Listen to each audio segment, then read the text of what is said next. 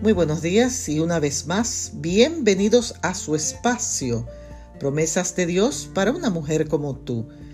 En el día de hoy leemos en el libro de los Salmos, el capítulo 52 y el verso 1. Tú poderoso, ¿por qué te jactas de maldad? La bondad de Dios dura para siempre. He estado mirando una serie de documentales acerca de personas que están condenadas a cadena perpetua. El propósito de estos documentales es darle a estos presos una oportunidad de exponer su versión de los hechos a un público más amplio y saber cómo se sienten actualmente mientras cumplen su condena.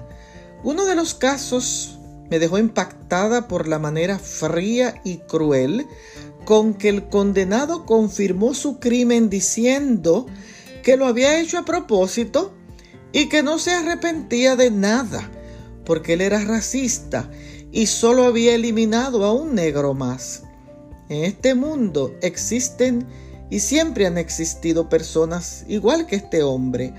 A la verdad son seres miserables que no han podido experimentar en sus vidas el gran amor de Dios que nos llena de gozo y felicidad.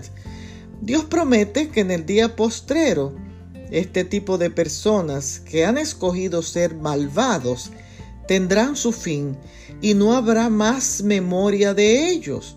Hoy agradece a Dios que te permite disfrutar de su gracia y su bondad que está por encima de la maldad. Una bondad que dura para siempre. Bendiciones.